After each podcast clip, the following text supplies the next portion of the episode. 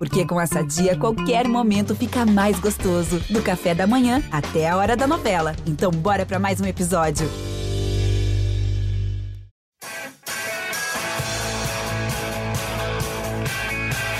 Rolou pra Cafu, pra Raí, pro gol! E que gol! Partiu o Rogério, pé direito na bola, passou pela barreira!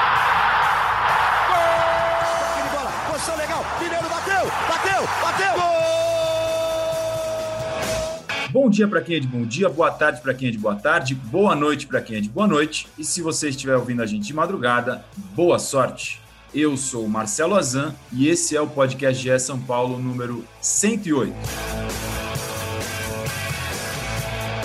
Não vamos perder tempo, porque hoje temos uma edição muito especial com um convidado é, diferente, um convidado que o torcedor provavelmente quer muito saber as suas ideias, e eu já vou apresentá-lo logo de cara antes de chamar o meu fiel escudeiro que sempre me acompanha neste podcast, Carlos Belmonte, diretor de futebol do São Paulo, é, veio dar entrevista exclusiva aqui para a gente no podcast GE São Paulo. Belmonte, primeiro, obrigado por ceder um pouco do seu tempo aí na sua agenda, que eu imagino que esteja corrida, para falar com a gente do podcast GE São Paulo. Seja bem-vindo. Ok, muito obrigado você pelo convite, a vocês pelo convite. É um grande prazer, na verdade, a gente está aqui sempre para esclarecer torcedor do São Paulo na medida do possível e como está indo o nosso trabalho aqui no dia a dia no futebol. Nós continuamos nesse momento, estamos aqui no CT da Barra Funda. Belmonte, que entrou na diretoria do São Paulo junto com a nova gestão do presidente Júlio Casares, é, compõe junto com ele o departamento de futebol de São Paulo, Murici Ramalho como coordenador técnico e Rui Costa como diretor executivo. Para não perder tempo e já passar a bola para o meu companheiro, Leonardo Lourenço, também setorista do São Paulo, Leozinho, é, seja bem-vindo também. E já pode mandar a primeira pergunta para o Belmonte, que ele falou que vai responder tudo hoje aqui. E aí, Razan, boa tarde. Também quero agradecer ao Belmonte pelo, pelo tempo. Eu queria, Belmonte, começar pelo começo, na verdade. Assim, queria que você fizesse uma análise desses primeiros três meses de trabalho. É, vocês trocaram a comissão técnica depois de assumirem, né? O, Fernando, o Fernando Diniz foi demitido na reta final do brasileiro. Uh, vocês mantiveram o Visoli como interino e depois acertaram com o Crespo, que assumiu só no Paulista. Trouxeram mais jogadores do que a, a, a torcida e, nós mesmos da imprensa esperávamos, porque é, o cenário do São Paulo, desde o começo, e vocês sempre admitiram isso, é de uma dificuldade financeira grande, e mesmo assim o clube já tem seis reforços é, enquanto os rivais aqui do estado é, contrataram bem menos ou nem contrataram. Eu queria primeiro que você fizesse uma rápida análise assim desses primeiros três meses, o que, que vocês encontraram, é, falar sobre essa troca da comissão técnica e, e, como segue o trabalho a partir de agora. Legal. Boa tarde, Leonardo. É um grande prazer falar com você também, você que acompanha o dia a dia, as coisas do São Paulo aqui. É, na verdade, esses três meses foram muito intensos e muito diferentes, né? É, no início, nós ganhamos a eleição, assumimos aqui no dia 2 de janeiro, São Paulo, líder do Campeonato Brasileiro, a comissão técnica que aqui estava, né, o Diniz, enfim, todo mundo que estava aqui. A gente tinha ainda a permanência do Raí, né, que eu sempre digo, nosso principal ídolo, né, principal ídolo da história do São Paulo. Não é o maior jogador da nossa é, história, não é o melhor jogador, temos jogadores melhores, ao meu ver, do que o Raí, mas não temos nenhum ídolo maior do que o Raí na história do São Paulo Futebol. E o que nós fizemos naquele momento, quando a gente chegou, a princípio, só eu e o Murici, foi não fazer absolutamente nada, não, não entrar no processo, né? deixar que o processo continuasse do jeito que ele vinha sendo tocado pelo Diniz, pelo Raí. Nós ficávamos aqui, obviamente, porque havíamos vencido a eleição e também tínhamos que verificar como as coisas estavam acontecendo aqui. Assumimos verificamos, as coisas foram andando, não foram andando do jeito que a gente gostaria, do ponto de vista dos resultados, né? É, teve primeiro aquela derrota, a maior derrota da história do São Paulo do Morumbi, aquele 5 a 1 para o Internacional. Aí já junto com o Nelson, ainda sem o, o, o Rui Costa, que é o nosso executivo, mas com o Murici, Fizemos uma reunião, decidimos pela manutenção naquele momento do Diniz. Aí, na sequência, nós tivemos ah, o empate contra o Curitiba no Morumbi e a derrota para o Atlético Goianiense em Goiânia. E aí a gente achou que naquele momento era o momento que não dava mais para continuar com a comissão que estava. Tomamos a decisão de trocá-la, manter nesse momento também é, a manutenção do Visoli já estava decidida. Trouxemos também o Menta, que era o técnico do Sub-17, para auxiliar o Visoli nesse projeto. Continuamos a partir daí pensando em como gerir o futebol, entrando um pouco mais, mas mesmo assim ainda muito pouco, porque o Visoli já fazia também parte da comissão técnica anterior, deixando que o próprio Visoli tocasse as coisas. A partir daí começamos a entrevistar diversos técnicos, entrevistamos 10 no total, no período, nos decidimos pelo Crespo no final desse processo, é, sempre o processo do ponto de vista técnico sendo comandado pelo Murici Ramalho. Depois disso, é, chegamos à decisão do Crespo e aí tivemos também a decisão de não mudar, não colocar o Crespo no Campeonato Brasileiro. Né? Não tínhamos pressa, achávamos que era importante encerrarmos o processo do Campeonato Brasileiro, acreditando que ainda poderíamos nos recuperar é, ao menos o que a gente conseguiu por uma vaga direta na Taça Libertadores da América e deixar o Crespo iniciar o trabalho a partir do Campeonato Paulista. Foi assim que a gente fez. Aí, com a chegada do Crespo, efetivamente, nós começamos a tomar conta de toda a operação. Estamos muito felizes é, até esse momento com o trabalho da comissão técnica do Crespo e com o Crespo. A gente tem visto muita intensidade, um trabalho muito forte que a gente acredita que vai ter resultados. E falando um pouco das contratações, a gente achava que o nosso elenco era desequilibrado. Era um bom time, obviamente, chegou à semifinal da Copa do Brasil, em quarto no Campeonato Brasileiro, mas a gente achava que precisava de algumas peças, principalmente numa temporada difícil, que teria jogos muito próximos, né? em razão também da pandemia, então o Paulista, Copa do Brasil, Brasileiro, Libertadores. O, o, o Diniz tinha uma concepção de trabalhar com um elenco mais curto. A gente, com a chegada do Crespo, alongou um pouco o elenco, é, em razão da quantidade de competições que a gente tem, e por isso fomos atrás de alguns jogadores, também em cima do que você disse, Leonardo, com pouco recurso. Então a gente não tinha recurso para contratar muitos jogadores, e, e a partir daí começamos a procurar oportunidades que a gente vislumbrava boas no mercado. Né? Por isso a vinda do William, é, do Éder e do Miranda, jogadores com um pouco mais de idade, mas que estavam naquele momento livres no mercado e que a gente avaliava como jogadores que poderiam agregar muito ao nosso elenco.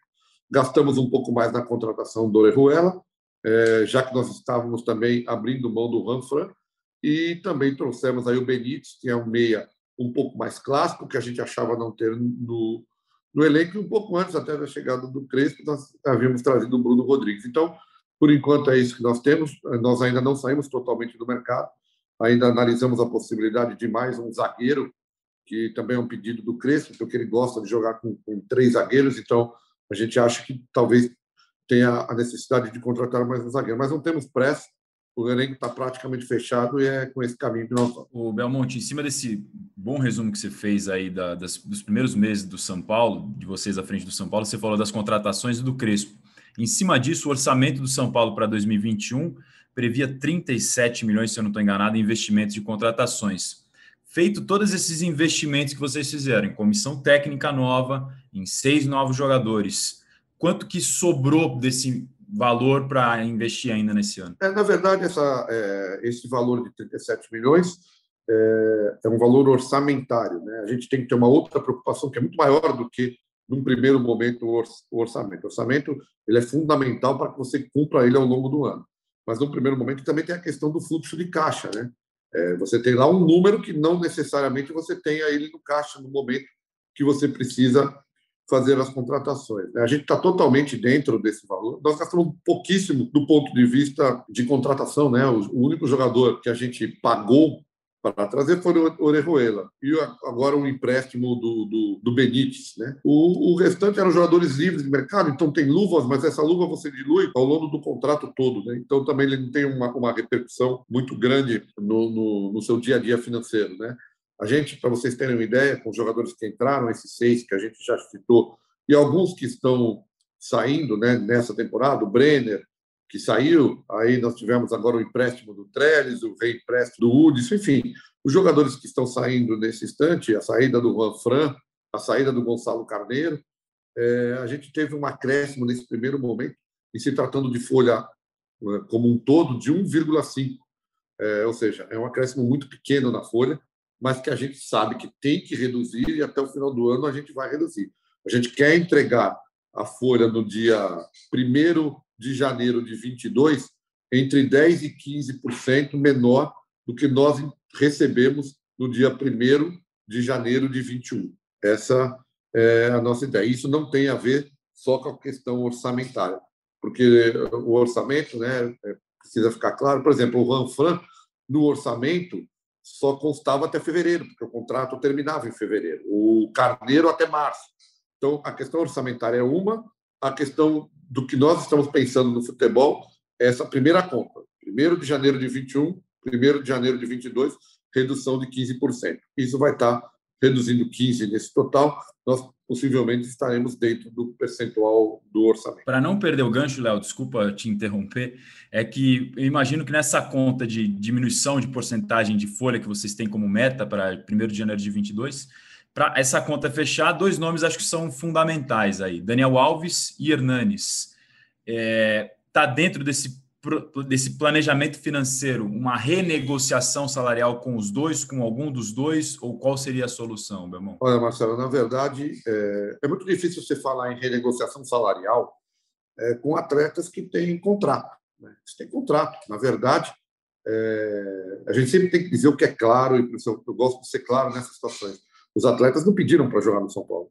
Foi o São Paulo é, que foi atrás dos atletas. Então, eles têm um contrato, esse contrato está assinado, que a gente pode fazer não é uma renegociação do valor é, dos rendimentos do atleta, e sim uma renegociação na forma de pagamento, ou seja, um alongamento maior, talvez, no, no, no pagamento. Né? Mas isso também tem que ser aceito pelo atleta. Né? Mas, primeiro, eu quero dizer, é, com relação ao Hernandes, o Hernandes não vem sendo titular, é, mas o Hernandes é um ídolo do São Paulo, é um jogador que tem uma história imensa aqui, então, como eu sempre digo tenho dito, o Hernandes tem que ser muitíssimo respeitado em qualquer negociação. O Crespo gosta muito dele. Né? Então, a gente tem que trabalhar isso com muito cuidado, mas vamos conversando, buscando é, alongar os pagamentos. E o, já o Daniel Alves é uma situação um pouco diferente, ele é titular é, do time, né? também é um jogador importantíssimo no nosso no dia a dia. Nós temos um passivo muito grande é, da, da, que ficou da gestão passada, né? aí sem entrar na questão de responsabilizar ou não, teve uma pandemia, enfim, havia um projeto de marketing quando, da, quando se trouxe o Daniel Alves para cá, um projeto que foi construído, é, não também temos que deixar isso muito claro, né? Porque a, a, responsabilidade de quem tem a responsabilidade não foi construído naquela época pela diretoria de marketing do São Paulo. O projeto de marketing para trazer o Daniel Alves foi construído pela diretoria de futebol do São Paulo. E, e, infelizmente, aí por diversos fatores, aquele projeto não não vingou. Né? Então, o projeto não vingou, aí veio a pandemia, então há um passivo. É, até é, comento rapidamente de um passivo, se fala em alguns valores, esses valores vão, vão se alterando, né? porque tem o direito de imagem e uma outra questão, e você vai fechando o bolo. Mas o Daniel Alves Tivemos uma conversa com ele, Daniel Alves tem desejo de continuar no São Paulo, a gente tem desejo que ele continue aqui, é tentar ajustar da melhor forma possível esses pagamentos. Se não for possível, aí a gente conversa num outro formato, mas nesse momento eu não sinto é, sinto o desejo do Daniel continuar aqui, o Daniel se empenha muito no dia a dia, e a gente tem o desejo que ele continue, é um jogador mundial, acho que a gente vai acabar, em algum momento, ajustando para que, que fique vamos dizer, bom para as duas partes. Né? Na verdade, sempre dizendo, é, vai ser melhor para o São Paulo ajustar do que o Daniel, porque o Daniel tem o direito, em contrato, ele tem o direito de receber o que foi acordado com ele. Então, o Daniel vai, se a gente ajustar, é o Daniel que está abrindo mão numa conversa de a gente alongar um pouco mais para que ele continue aqui. Então, tem que ficar muito claro que aí a gente tem que contar com a boa vontade do Daniel, que tem tido muita boa vontade no dia a dia aqui com a gente. Monte, é, fala-se que esse, esse, passivo do Daniel ele gira em torno de 8 a 10 milhões, ali, como você disse, acho que ele, ele varia um pouquinho. É, não sei se até se você pode depois confirmar o valor. Mas eu queria saber o seguinte: está é, tá muito claro que o modelo que foi pensado na contratação do Daniel Alves não funciona. É, essa questão de buscar parceiros para que banquem uma parte considerável do salário é, já passaram quase dois anos e a gente viu que não funcionou. Qual é o modelo que vocês têm discutido, ou qual é o modelo que o São Paulo tem na mente para tentar manter o Daniel Alves no clube e tentar um acerto financeiro que seja viável para o clube? O que, que vocês imaginam hoje? É estender o contrato dele por mais um tempo? É, não sei, qual, qual é a ideia de vocês hoje para resolver a questão do Daniel Alves? Leonardo, assim, é, eu não sei, eu não posso dizer, quer dizer, não é minha efetivamente minha área de atuação, marketing e tal. Eu não sei se esse tipo de projeto não funciona. Talvez ele funcione. O que eu posso dizer é que ele efetivamente não funcionou. Né? Até esse momento ele não funcionou. Por que ele não funcionou? Aí são diversos fatores. Eu acho que o principal deles é a pandemia, realmente, que foi, foi uma, uma situação bastante grave. Né? E também a gente tem, que ter um entendimento: é, não é fácil para um time como o São Paulo e nenhum time do Brasil trazer um jogador como Daniel Alves, né? um jogador é, que, obviamente, com muito sucesso na carreira, então um jogador que talvez para, os, para o São Paulo estivesse um pouco fora da realidade no momento que se trouxe. Mas, enfim, o Daniel está aqui, nós somos o São Paulo, não importa a gestão que estava à frente, importa que nós somos o São Paulo e o Daniel tem contrato conosco. Como fazer isso? Então, é isso mesmo que eu falei. No primeiro momento, a gente está tentando é, é, quitar um pedaço do passivo do ano passado, numa negociação, ou seja, pagar uma parte do que se deve do ano passado e alongar um pouco o que seria a dívida a ser paga ao longo desse ano. Né? É, então, nesse momento é isso. Ah, plano de marketing. Plano de marketing a gente pode elaborar qualquer um que seja, mas em meio à pandemia a gente sabe que ele é inviável. Então, o que a gente tem que fazer? Tentar dentro dos recursos que a gente está recebendo, então a gente vai receber, por exemplo, os recursos do, do Brenner. Separar uma parte para quitar o passado, alongar um pouquinho à frente. Ah, você falou aí de uma possível renovação por mais uma temporada, isso pode estar dentro do, da conversa. A gente está deixando o Daniel, é, precisa deixar isso sempre muito claro, também muita vontade nessa conversa, sabe? A gente, como a gente percebe o desejo do Daniel de continuar, a gente está tentando construir isso a quatro mãos, né? São Paulo e Daniel Alves, vendo o que é possível fazer. É, a gente tem que dizer, e eu gosto sempre de ser verdadeiro é, nessas questões, sabe? O Daniel Alves, se você pegar o balanço do que ele recebeu até agora do São Paulo, é menos do que um jogador mediano, ok? Menos do que um jogador mediano. Isso vai ficar claro, porque é, senão daqui a pouco sai aqui e ali. Não, porque o Daniel é mercenário. Não, o Daniel, muito pelo contrário.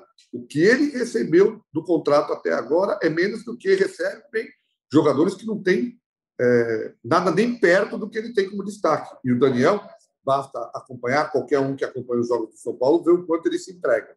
Então, a gente tem que buscar o entendimento. Eu acho que é possível, não será fácil, mas é possível porque todo mundo está buscando esse entendimento. É, não sei se você poderia confirmar o valor que o Léo perguntou, Belmonte, de quanto que é hoje essa dívida com, com o Daniel? Olha, o Marcelo, essa dívida a gente acha, eu não tenho o um número certinho porque ela é muito variável, né? Tem alguns vencimentos é, intermediários, então, mas é, é isso que o que o Léo falou aí mesmo, é, em torno de 8 a 10, 11 milhões, variando um pouco né? porque a, também a gente tem feito pagamentos. Tá? É, por exemplo, a gente fez pagamentos de imagem é, do ano passado, fizemos um pagamento, né? o salário está em dia, o salário CLT, então a gente está fazendo. Então, ele, ele é variável, mas ele está, vamos dizer, o passivo de 20 é em torno de 10 milhões em torno de 10 milhões, um pouco mais, um pouco menos. Essa, essa dívida ela, ela se estende até 2020, 2019 não. 2019 já está tudo certo. Não é, eu não sei se está tudo certo 2019, eu não tenho isso de cabeça, mas o que eu posso dizer é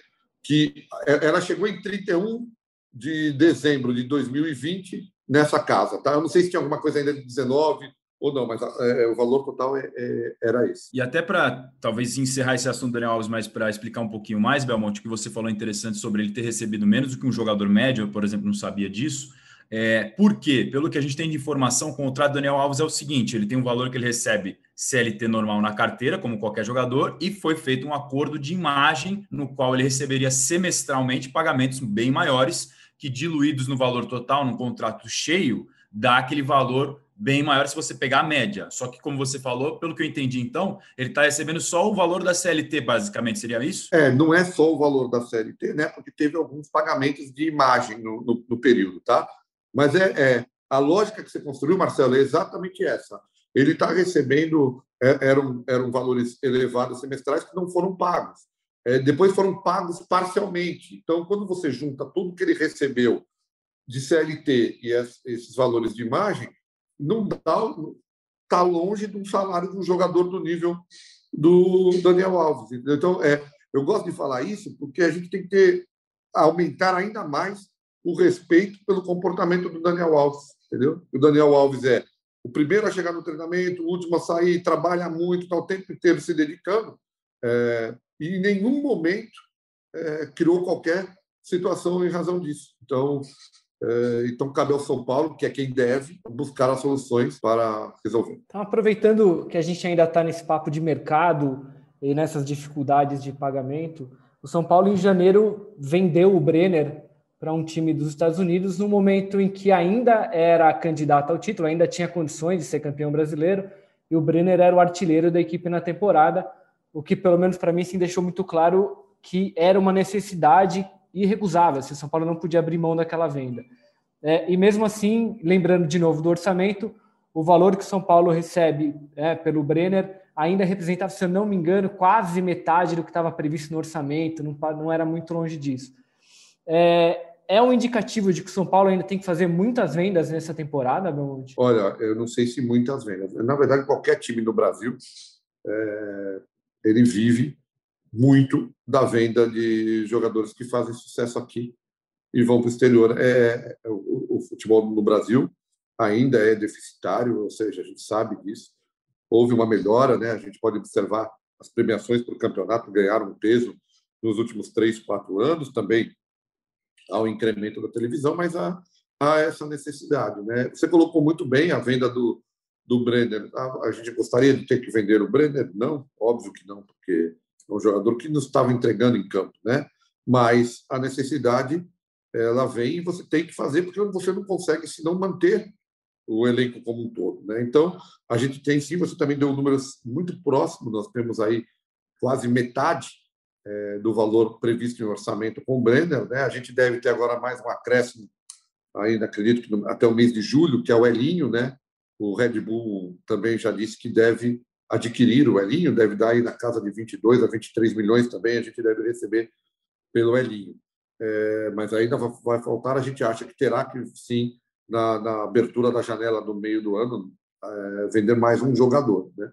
para que aí a gente consiga é, cumprir a questão orçamentária. O que a gente tem dito é o que a gente quer ao longo do processo, e não ia ser nesse primeiro ano, é que os jogadores consigam nos entregar desportivamente antes de sair. Né? A gente tem tido essa dificuldade, e aí não é uma crítica à, à gestão do Leco, por quem eu tenho, inclusive, o maior carinho. É, é que é isso mesmo, né? A gente não conseguiu usar esportivamente o Anton, o David Neres, o Luiz Araújo, a gente não conseguiu utilizar Agora, quem sabe, quer dizer, não vamos conseguir utilizar também o Brenner desportivamente, né? Porque saiu antes de conquistar alguma coisa.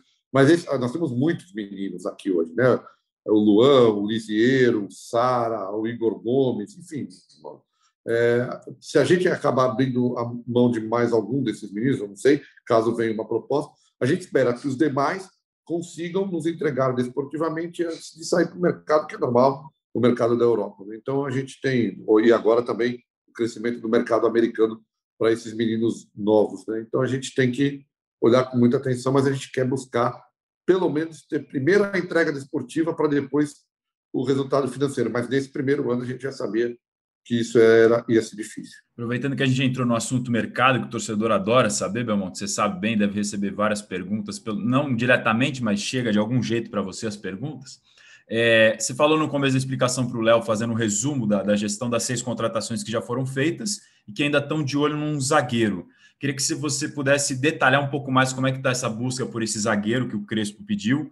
É, nos últimos dias, a imprensa, tanto a argentina quanto a nossa imprensa local aqui, surgiram vários nomes, do Sabino, do Santos, do Alan Franco, Independente, o Adonis Frias, enfim, não sei nem se tem outros se você puder detalhar um pouquinho melhor esses nomes e como é que está essa busca por zagueiro, por favor. Então, Asa, na verdade, sendo bem sincero, você sabe que eu sempre falo, uh, uh, vamos lá, o Sabino é um jogador que o, o, a gente acha muito bom, jogador, um jogador com qualidades e tal. O Murici Ramalho, eu sempre digo que passa isso pelo Murici e pelo scout, né? Eu recebi uma avaliação positiva do Sabino e também do Murici, mas na verdade nós não fizemos nenhum contato, porque o desejo do Crespo era de um outro perfil. É, então a gente não vê sequer contato com o Santos ou com, com o empresário para negociar o Sabino. Parou, não teve nenhum momento. Só teve uma, é, na verdade, uma observação. É, os zagueiros argentinos também, o Alan Franco foi embora, foi para Atlanta, né? que é o time acho que mais poderoso financeiramente do futebol americano lá e Então, a gente sabia que o valor era muito alto, fizemos um contato já. Quando veio o valor, sabíamos que não tinha condição. E mesmo o Adonis, a gente tá, como a gente não tem recurso, a gente precisa buscar um empréstimo. Com, com, e aí sim, uma previsão de compra na segunda temporada, porque a gente sabe que vai ter uma temporada de 22 melhor financeiramente do que essa. Então, é, é, esse é um dificultador. Mas o que eu tenho que dizer, né, e aí sem comparativo com outros treinadores, o Crespo e a comissão técnica são muito fáceis de lidar. Entendeu? Não há, é, eu não tenho por parte deles aquela coisa de exigir isso, exigir aquilo, é tudo muito conversado, sabendo das nossas dificuldades, até porque também isso a gente conversou com o Crespo quando trouxe para cá.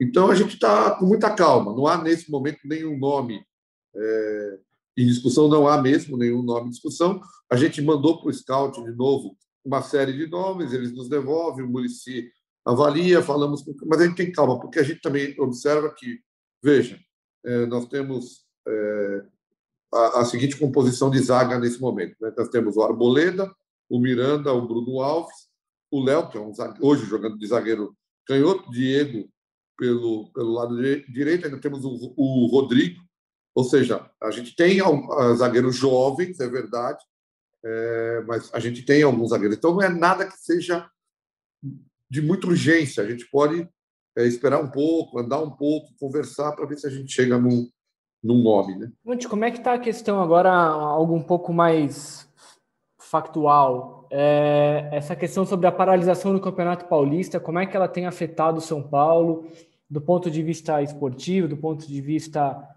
é, financeiro, porque a gente sabe que no ano passado, quando o futebol parou, as receitas foram, elas despencaram. Queria saber então como é que como é que como é que está isso? É, qual a previsão de vocês, a expectativa de vocês para essa paralisação, se, e, e, na expectativa também de que o governo de São Paulo, na semana que vem, faça um novo anúncio de extensão desse período de fase emergencial, o que deve manter o campeonato suspenso aqui em São Paulo. Você acha que, nesse caso, o ideal é acatar a decisão do governo, é continuar essa briga por buscar locais fora, da, fora do estado para jogar, ou então aquela questão que foi levantada na semana passada de, de acionar o estado na justiça para tentar uh, uma liminar que permita as, a realização dos jogos aqui. Então, vamos lá. Primeiro falando um pouquinho de valores, né? No ano passado a gente teve por conta da pandemia uma perda de 130 milhões de faturamento? Sendo que metade disso é bilheteria. Né? Então quer dizer para você ter uma ideia de quanto isso pesa. A gente deve estar tendo essa, para você ter uma ideia, o nosso orçamento é bastante conservador esse ano, a gente não tem bilheteria no nosso orçamento esse ano. Quer dizer, se eventualmente no meio do segundo semestre a gente voltar a ter público, então é um dinheiro novo que vai entrar que não está orçado. Né? Então, então é uma perda é, bastante significativa. A nossa posição, posição do presidente Júlio Casares, né, foi muito clara. Né? A gente tem que ter isso também é, a gente acha que nós vivemos num ambiente controlado. No futebol, é, teve aí cerca de 2,2% de infecção entre jogadores, jogadores infectados tal.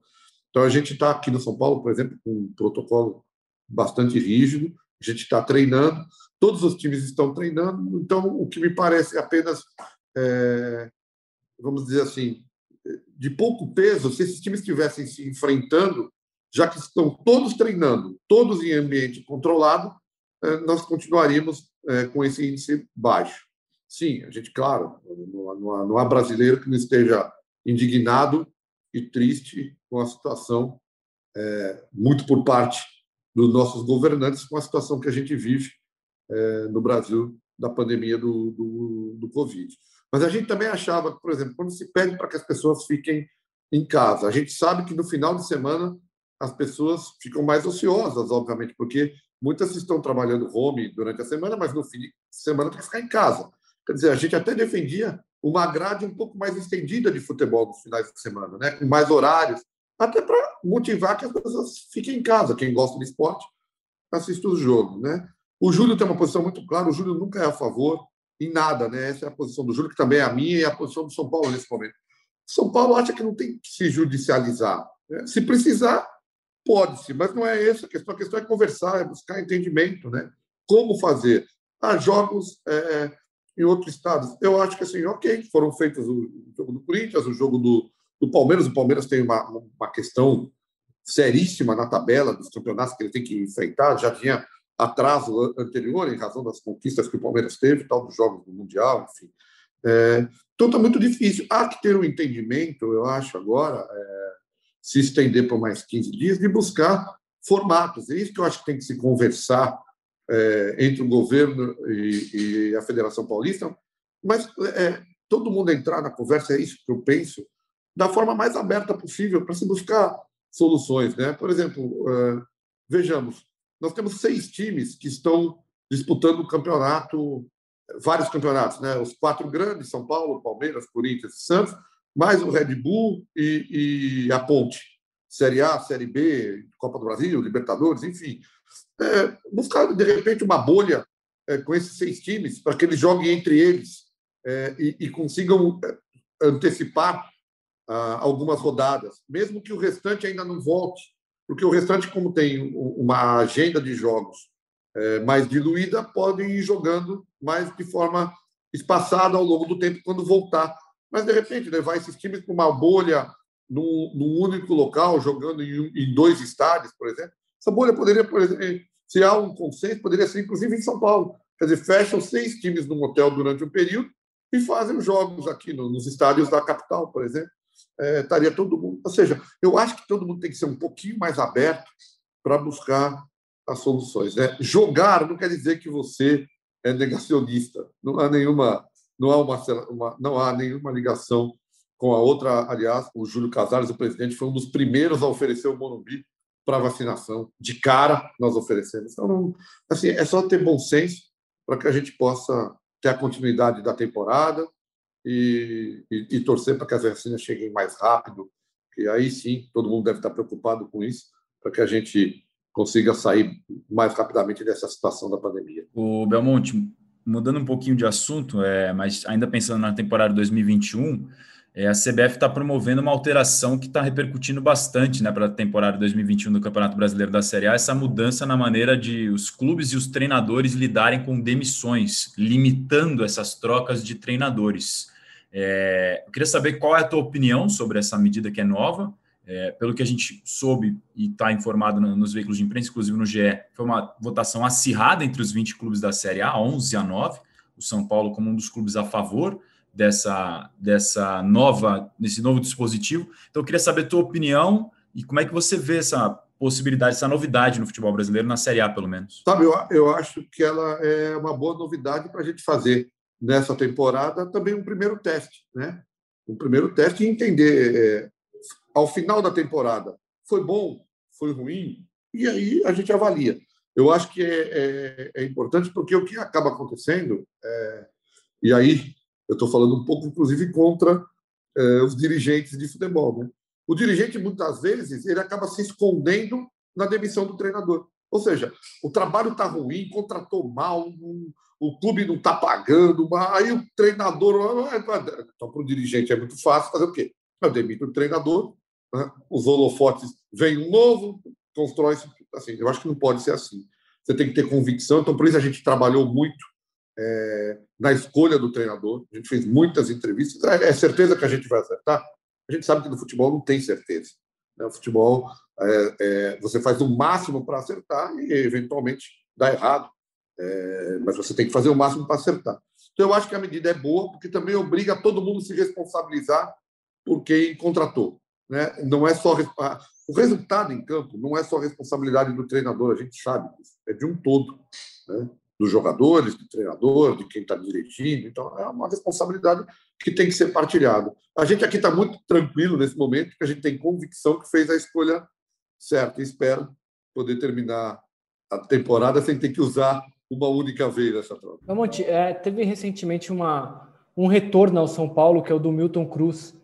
É, você anunciou a volta do Milton Cruz na, acho que numa entrevista à Rádio Bandeirantes. Você chegou, inclusive, a dizer que ele, ele seria incorporado a comissão técnica do Crespo. No dia seguinte, o São Paulo anunciou que ele, na verdade, ele faria ah, uma relação entre a, a, Cotia e Barra Funda, né? Buscando valores Isso. em Cotia, junto com o Murici e tal.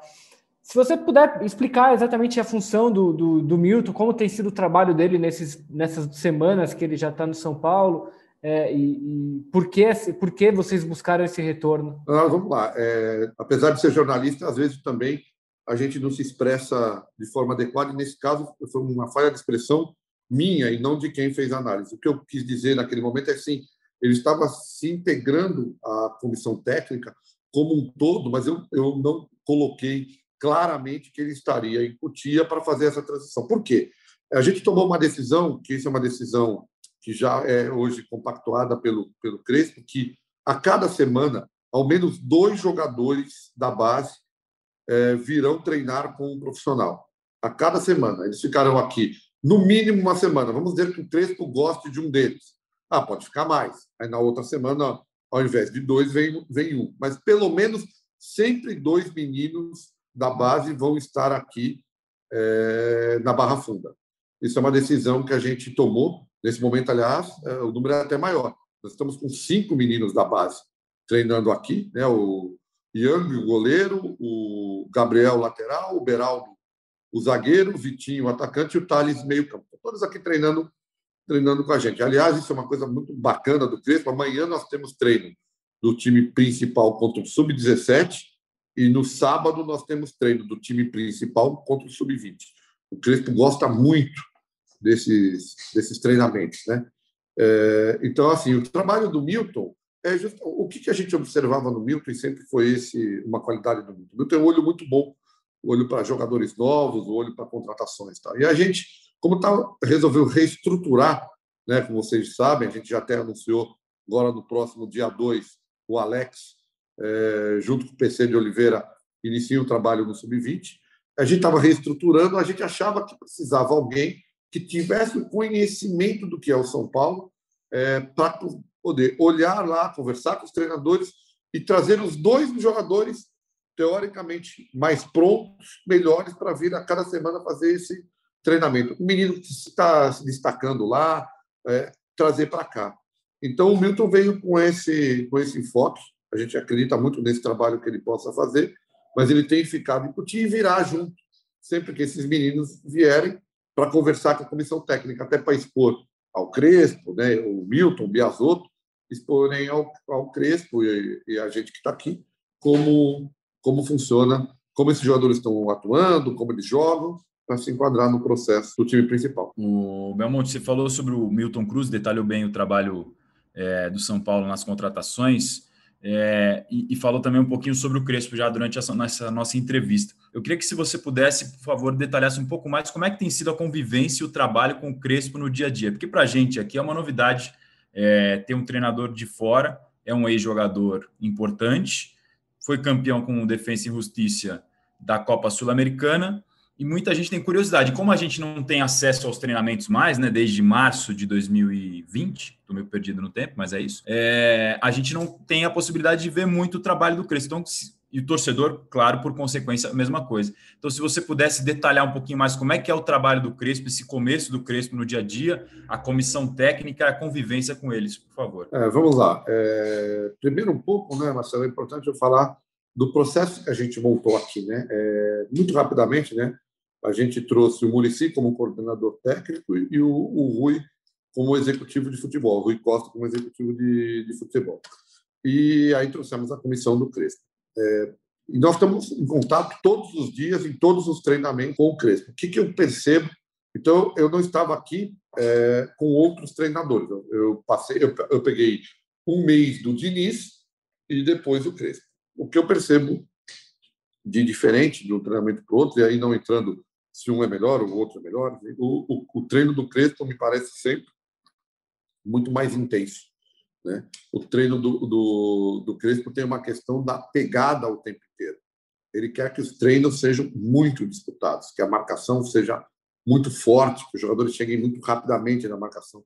Ao perder a bola, é, busquem rapidamente é, recuperá-la, né? com muita intensidade na busca dessa recuperação. Outra coisa que me chama a atenção aqui é que eles fazem um treinamento em circuito. Né? Nós temos, se vocês sabem, temos três campos aqui. No, agora não, porque um dos campos está passando por reforma, mas na normalidade ele utiliza os três campos do treinamento. Ele faz três tipos de treinamento diferentes, sempre terminando no campo 1 um, com campo aberto. É, não, não, não o campo todo, mas é, a partir do meio campo ele é aberto é, para que você faça tanto movimentos defensivos quanto movimentos ofensivos. Né? Então, é um treinamento muito intenso, de cerca de área só de campo, em torno de duas horas, uma hora e quarenta e cinco de treinamento em campo, né? é, e muito intenso, o tempo inteiro, muito intenso. Né? Então, a gente tem percebido ele tentando mudar um pouco esse comportamento, o São Paulo brigar mais é, no momento que não tem a bola. Esse é o, esse é o trabalho que ele tem feito é, de forma muito intensa aqui no, no CT. Monte, é, esse processo que vocês tiveram na contratação do Crespo, de fazer uma série de entrevistas, é, ele pode ser replicado no futuro, por exemplo, numa situação corriqueira em que você tem que demitir um treinador no meio de um campeonato. Porque o São Paulo, São Paulo demitiu o Fernando, Fernando Diniz mas, como você disse, já sabia que o Visoli ficaria até o fim do campeonato e que teria um tempo até o Paulista. Então, numa situação em que o tempo não é tão, tão parceiro de São Paulo, é possível replicar esse, esse processo seletivo que o São Paulo fez com o Crespo, de fazer longas entrevistas com vários treinadores? Ou você acha que foi uma questão de momento que vocês puderam aproveitar? Não, Léo, eu acho que acho até um pouquinho ao contrário, né? Dizer que esse processo também foi feito, por exemplo, com a contratação do executivo. Tá? O Rui Costa, nós também fizemos o mesmo processo. Conversamos com diversas possibilidades de executivo até chegar no Rui, que a gente achava o nome mais adequado. Se você pensar, para um pouquinho para imaginar, talvez a gente tenha feito a troca no momento mais difícil é, e mais pressionado pelo tempo. Né? É, quando a gente é, troca contra o Atlético Goianiense, Campeonato Brasileiro está na fase final, decisiva, a gente podendo perder, é, inclusive, a vaga direta para Libertadores. Então, a gente estava muito pressionado, mas o que, que a gente fez? Não, peraí, vamos manter a calma, é, vamos deixar o Visoli fazer esse trabalho nesse momento, com o auxílio do Murici, por isso é importante a presença do Murici, é, e vamos contratar com a máxima calma para que a gente minimize o erro. Então, acho que em qualquer situação é, é, possível fazer isso. É claro que se o tempo for menor, é melhor. Mas a gente consegue, hoje em dia, né, as redes sociais, é, você consegue muito. A gente conseguiu, por exemplo, os 10 treinadores, a gente conseguiu ouvi-los em quatro, cinco dias. É que a gente fez uma segunda rodada. Né? Então, é, por vários motivos. Né? Então, a gente primeiro ouviu todos. Aí a questão financeira esses aqui já não dá, não adianta nem avançar, a questão financeira não é possível.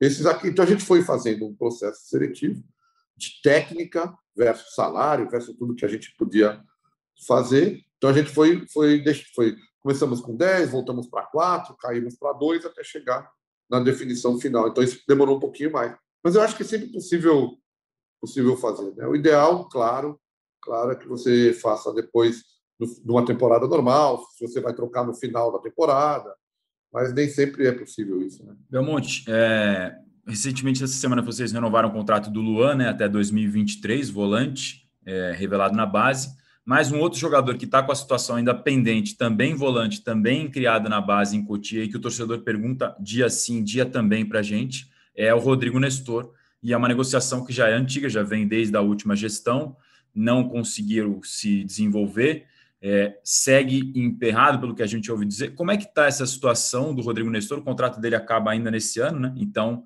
talvez seja até a questão mais emergencial, imagino, em relação a renovações. Como é que está essa situação e se é, se é realmente a maior, a prioridade A entre, a renova, entre as renovações de elenco para vocês? Vamos lá, Marcelo. Primeiro, eu quero é, falar de algo que eu, que eu vou implantar aqui, estou implantando, que eu acho que é fundamental, né? Esse é um erro que eu vejo que a gente é, cometia, né? não, não individualmente, como instituição. É, eu acho que tem, tem que ser assim. Você tem um contrato de três anos com um jogador, você tem que ter a noção exata que esse contrato, na verdade, é de dois anos e meio, porque ele pode assinar um pré-contrato seis meses antes do fim. Se é de dois anos e meio, essa avaliação ela tem, que feita, tem que ser feita a partir de um ano, um ano e meio do contrato. É, e aí sim você partir para a negociação. Por quê? Porque você tem que ter a convicção que esse jogador tem. É o que nós fizemos agora com o Luan. Né? Nós, nós chamamos o Luan por uma renovação sem o Luan fazer qualquer movimento. Né? Nós, nós observamos a atuação do Luan no Campeonato Brasileiro, achamos que o Luan foi fundamental na nossa recuperação no Brasileiro, olhamos para o salário do Luan, achamos que estava defasado com um jogador do nível do Luan, chamamos o Luan, renovamos, ampliamos o contrato, deu tudo certo, sem nenhum tipo de problema. Do Rodrigo Nestor, e aí você colocou muito bem, houve tentativas, sim, da, da gestão, principalmente nos últimos três, quatro meses é, do ano de 2020. Eu acho que é muito, já era muito próximo.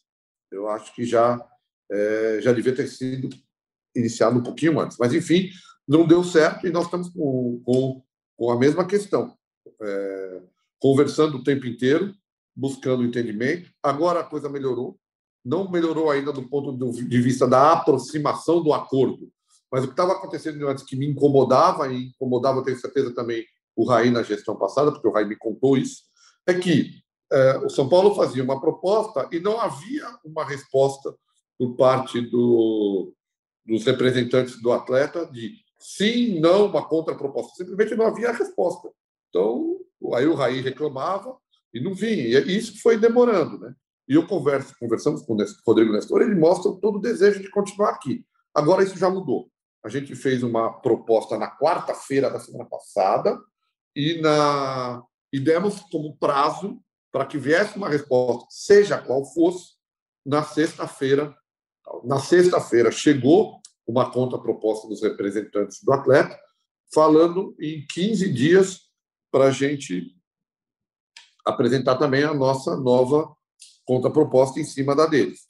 A gente, essa semana foi uma semana bastante corrida, então a gente negociou várias questões finais de atletas que estavam chegando, mas agora eu acredito que na segunda-feira, por aí, nós já vamos mandar uma nova proposta é, para o Nestor. E aí vamos pedir de novo um prazo para que venha a resposta.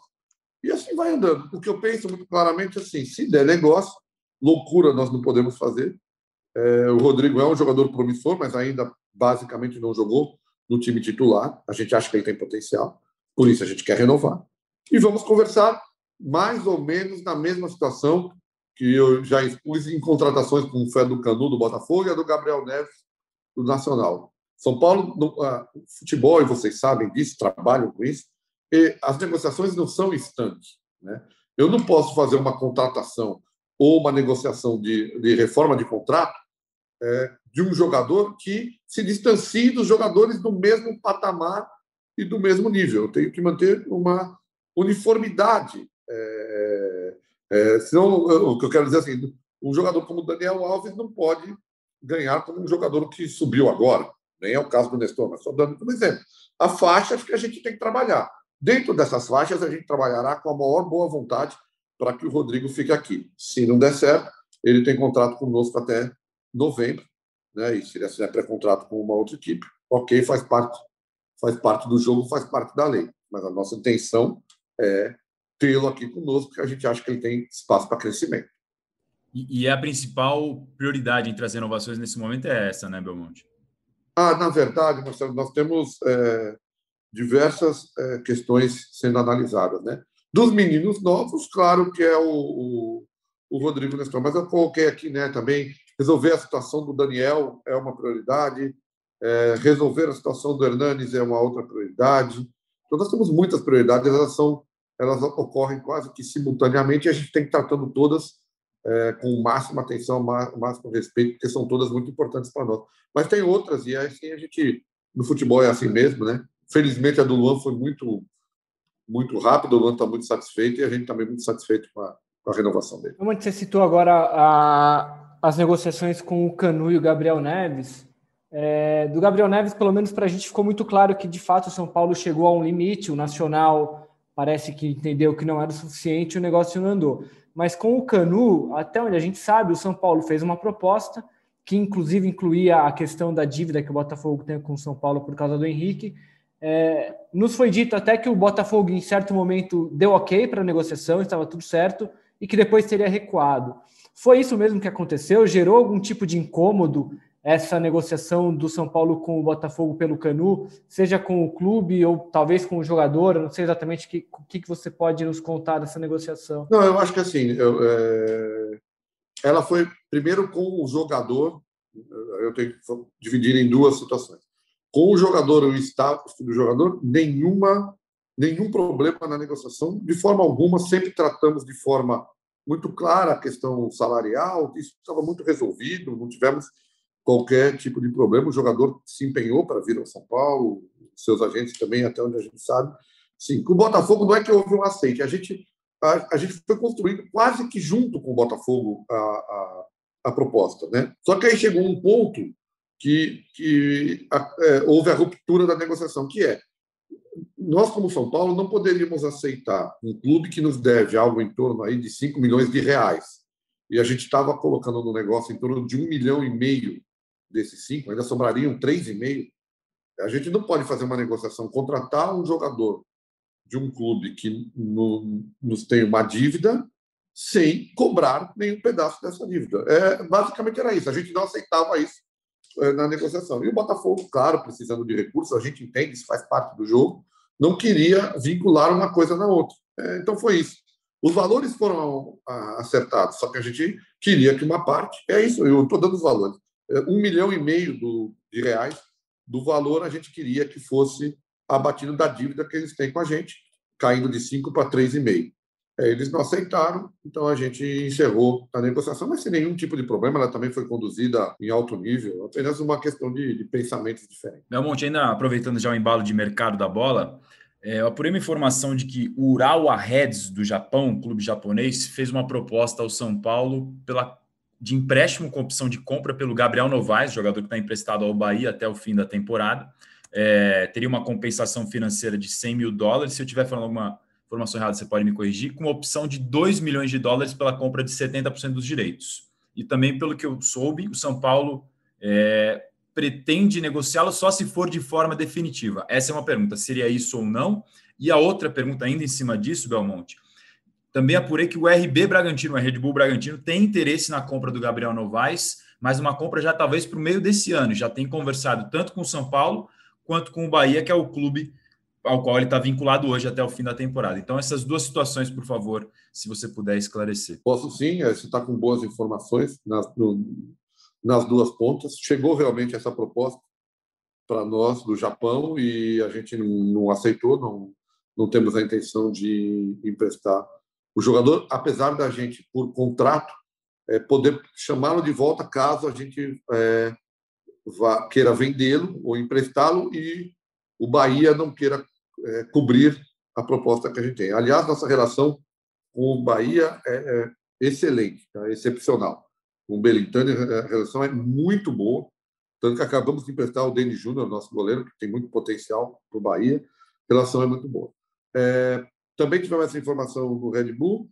É, aí eu vou falar uma opinião pessoal, eu nunca consegui entender muito bem é, a questão do Gabriel Novaes, né? um jogador que, na minha visão, foi artilheiro da Copa São Paulo, um rendimento muito bom, depois já foi emprestado para o Barcelona B, depois voltou, assim, o Gabriel não ficou aqui, e eu, eu aí, não como dirigente, não era dirigente, mas como torcedor, gostaria de ter visto o Gabriel aqui. Essa, era uma, essa é uma opinião minha. E o Gabriel tem feito um excepcional, fez um final de Campeonato Brasileiro muito bom pelo Bahia e, e, e está fazendo a Copa do Nordeste também muito bom. Então, é um jogador que tá, tem mercado, mas ele está no Bahia, a gente tem que respeitar. Nós não temos cláusula de ah, quero o Gabriel de volta. Não existe essa possibilidade. Ele é, hoje está emprestado ao Bahia. O Bahia tem um valor contratual que pode adquirir. Então, a gente está eh, respeitando. E se o negócio surgir, Red Bull, o Bahia, não sei. Enfim, por enquanto, ele está no Bahia, a gente tem que esperar é, o final do empréstimo, que é até o final do ano com, com o Bahia.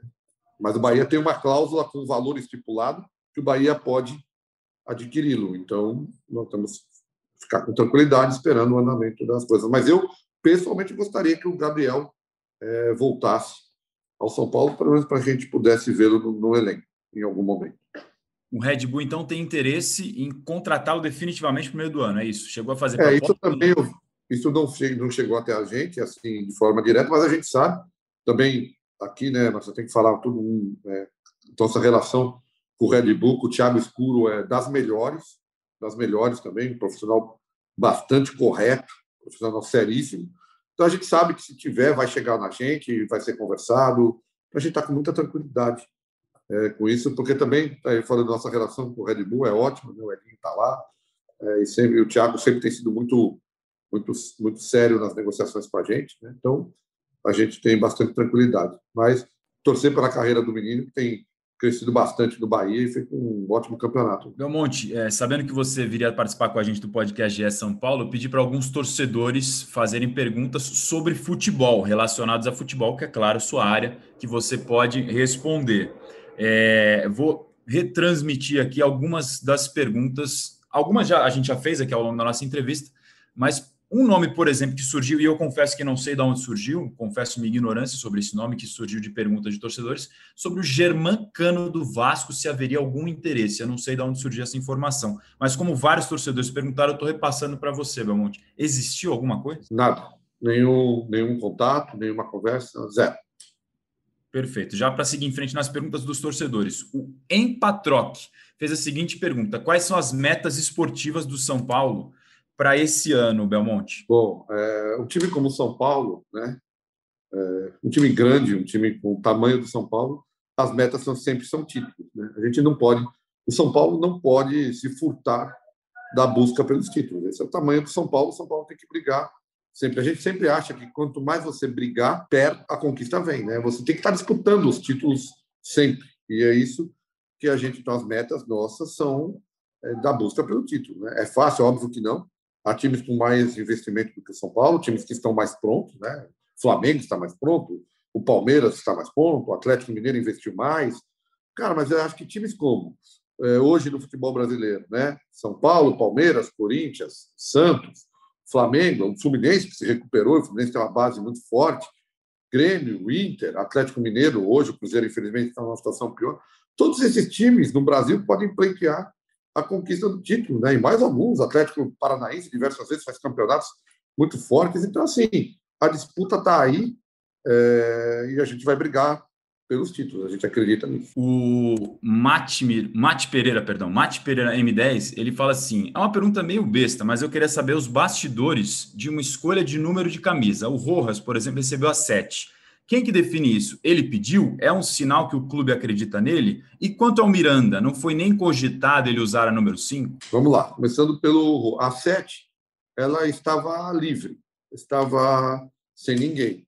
Quando o Rojas voltou, e lá no jogo contra a Inter de Limeira, se não me engano, contra a Inter de Limeira fez, o, fez um gol, é, ele foi homenageado, até vazaram alguns vídeos do Daniel Alves falando, tá? ele foi muito homenageado pelos jogadores, muito homenageado pelos jogadores. E aí é, nós achamos que também era uma homenagem pelo tempo que ele ficou parado, praticamente dois anos, dar a camisa 7 para ele, foi isso que a gente fez Aí foi mais um ato de homenagem à luta dele para voltar a jogar futebol em alto nível, né? O Miranda aí é uma outra história muito boa que eu não sei como ela vai é, se encerrar. Eu tenho até uma ideia, mas é, o que, que aconteceu? O Miranda sempre jogou com a 5 aqui. É, quando o Arboleda é, chegou, ele pediu a 5. É, e, e, lembrando do Lugano, na verdade, né? Estrangeiro, jogo assim. E o Miranda chegou. O Miranda é uma pessoa é, maravilhosa de relacionamento. Maravilhosa, Miranda ficou com a 22. É, em determinado dia, o Arboleda nos chama, por livre e espontânea vontade, e diz: Olha, eu gostaria de ceder a camisa 5 para o Miranda. Miranda é um ídolo do São Paulo, um jogador extra sério, e eu ficaria muito confortável em ceder a, a camisa para o Miranda. É, e, e, enfim, é, isso está na mesa nesse instante. Né? A oferta do Arboleda em ceder a número 5 Mas a gente tem que lembrar que aí também tem algumas questões comerciais e por isso a gente talvez faça uma situação dupla. A camisa do Miranda vendeu muito é, e vendeu o número 22. Então, a gente também tem que pensar nesse momento no torcedor que foi, foi lá nos ajudar comprando camisa e comprou a 22 porque o Miranda está com a 22. Ele foi atrás da camisa do Miranda do São Paulo e do Miranda. É, então, talvez a gente faça alguma coisa no Campeonato Paulista, até para homenagear esse torcedor. O, o Miranda jogue com uma camisa, ou no Campeonato Brasileiro, e talvez na Libertadores volte a usar cinco. Aí nós vamos decidir como fazer. Né? Mas a gente ficou muito feliz, né? quer dizer, não surpreso, porque quem conhece o Arboleda sabe do tamanho do coração dele no dia a dia e como é o Arboleda, mas muito feliz pelo posicionamento do Arboleda de, de ceder a número 5 para o Miranda, que é um ídolo nosso, jogador extra sério. As duas últimas para fechar, já chegando no final da nossa entrevista, já agradecendo o Belmonte pelo tempo que ele está dedicando aqui para a gente. É, o Bruno Meirelles, ele fala de um assunto que a gente comentou ao longo da entrevista, mas ele amplia. Ele pergunta assim: há alguma dívida com o elenco, além da com o Daniel, que já é pública, que já foi citada pela direção? Pergunta se tem alguma dívida financeira com o restante do elenco, Belmonte. É, na verdade, agora a gente começa a pagar. Né? Agora, nesse mês, no dia 5, a gente começa a pagar o acordo que foi feito da pandemia. Né? Então, a gente tem todo, toda a folha, mais uma parcela dos acordos que foram, foram feitos. Nós não temos assim, ó, para dizer que não, a gente tem um valor pequeno para trás com o Hernandes, mas muito pequeno, não é? Realmente, o, o forte que a gente tem é com o Daniel Alves. É, a gente pode ter alguma coisinha de imagem, mas muito pouco.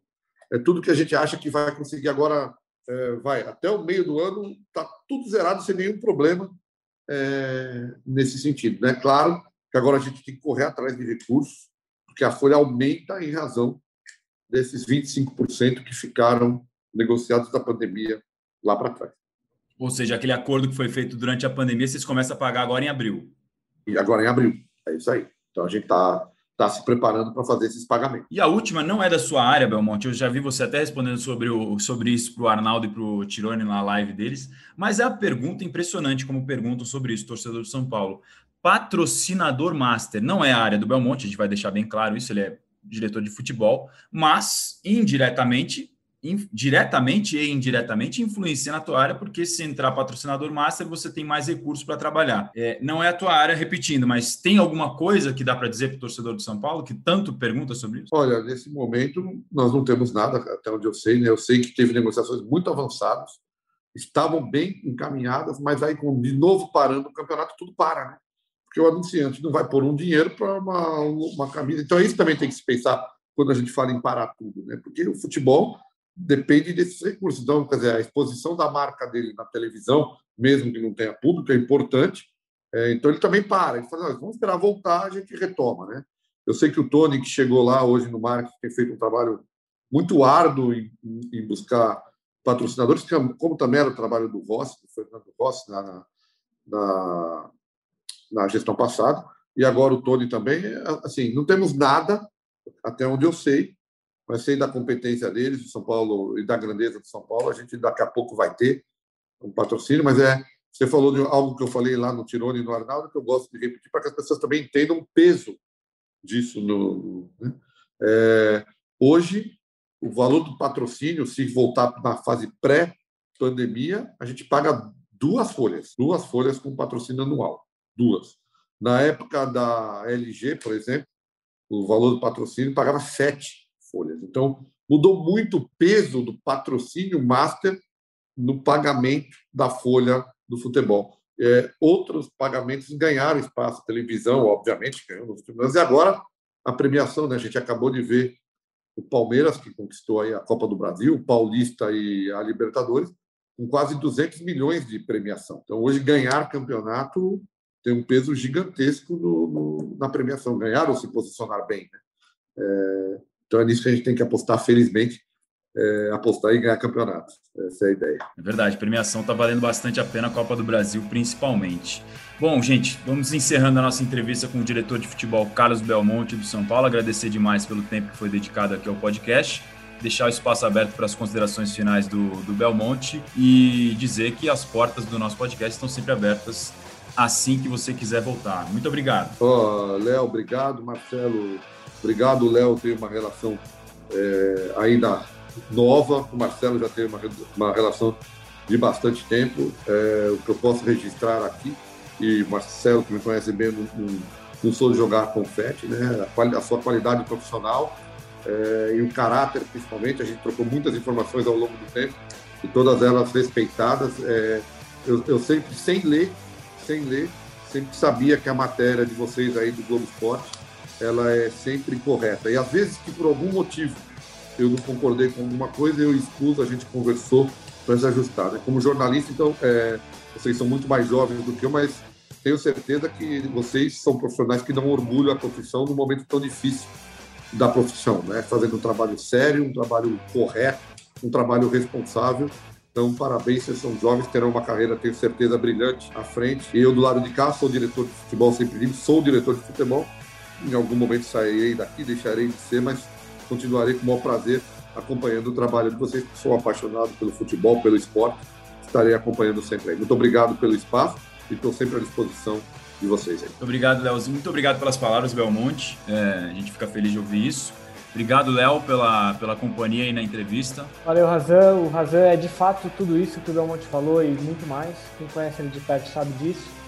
É, obrigado, Belmonte, pelo tempo, pela conversa esclarecedora e bastante transparente.